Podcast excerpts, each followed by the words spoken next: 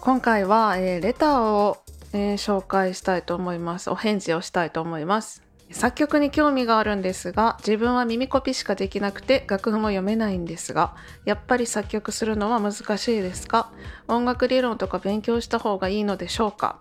というレターをいただきました。ありがとうございます。えー、まあ音楽理論がいるのかどうか問題みたいなねなんかこれ絶対あるかなっていう私の中で あの音楽やってるとやってるあるあると言いますかこの方のようにやっぱ楽譜読めないっていうのはっていう人多いですね。で音楽理論を勉強するメリットとしてはあ音楽理論を勉強した方がいいのかなっていう悩みが消えるっていうことです。音楽理論って果てしないんですよね。もうすごい膨大な量なんですよ。でこの楽譜を読むとかっていうところも音楽理論ですし皆さんがおそらくおっしゃってる理論っていうのはコード理論という分類になりますしでそれを全部勉強してると、まあ、正直勉強した方がやりやすい人は絶対やった方がいいんですが時間いくらあっても足りないっていうのが、まあ、正直なところなんですね。で自分が今何をやりたいのかによって必要な音楽理論っていうのを選んで勉強するならいいと思います。うん、なので、まあ、この方は作曲で楽譜も読めないっていうことなので、まあ、この方にとっては自分で DTM で完全にこう一人で全部曲を作ってしまう場合には音楽理論っていうのはもうちょっと後でもいいかなとは思います。それよりももし DTM で曲を作るのであれば DTM っていうのがパソコンで音楽作ることなんですけどパソコンで音楽作るなら楽器弾ける必要もないのでまずは DAW の使い方っていうソフトですね、えー、音楽を作るソフトの使い方から覚えるのが一番早いですね。音楽理論やるよりはさっきそっちから勉強すべきかなと思いますし、えー、まあ本当に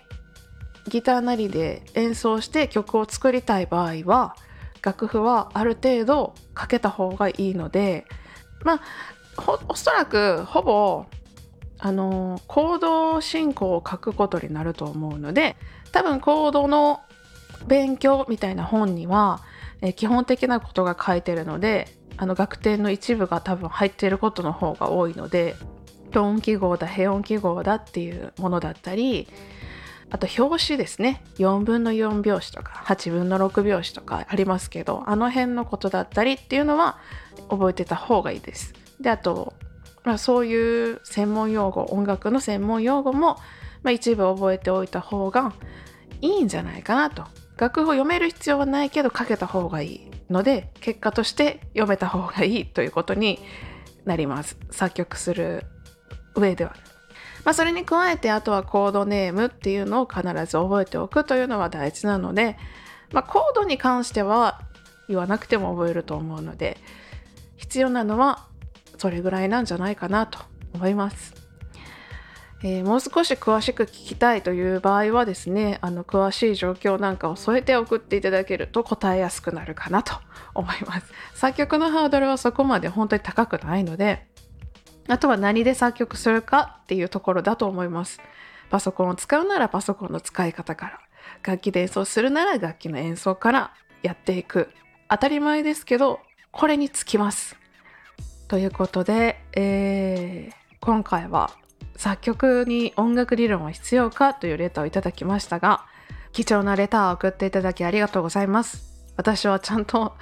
お悩みを解決できたでしょうか以上月並み色でした。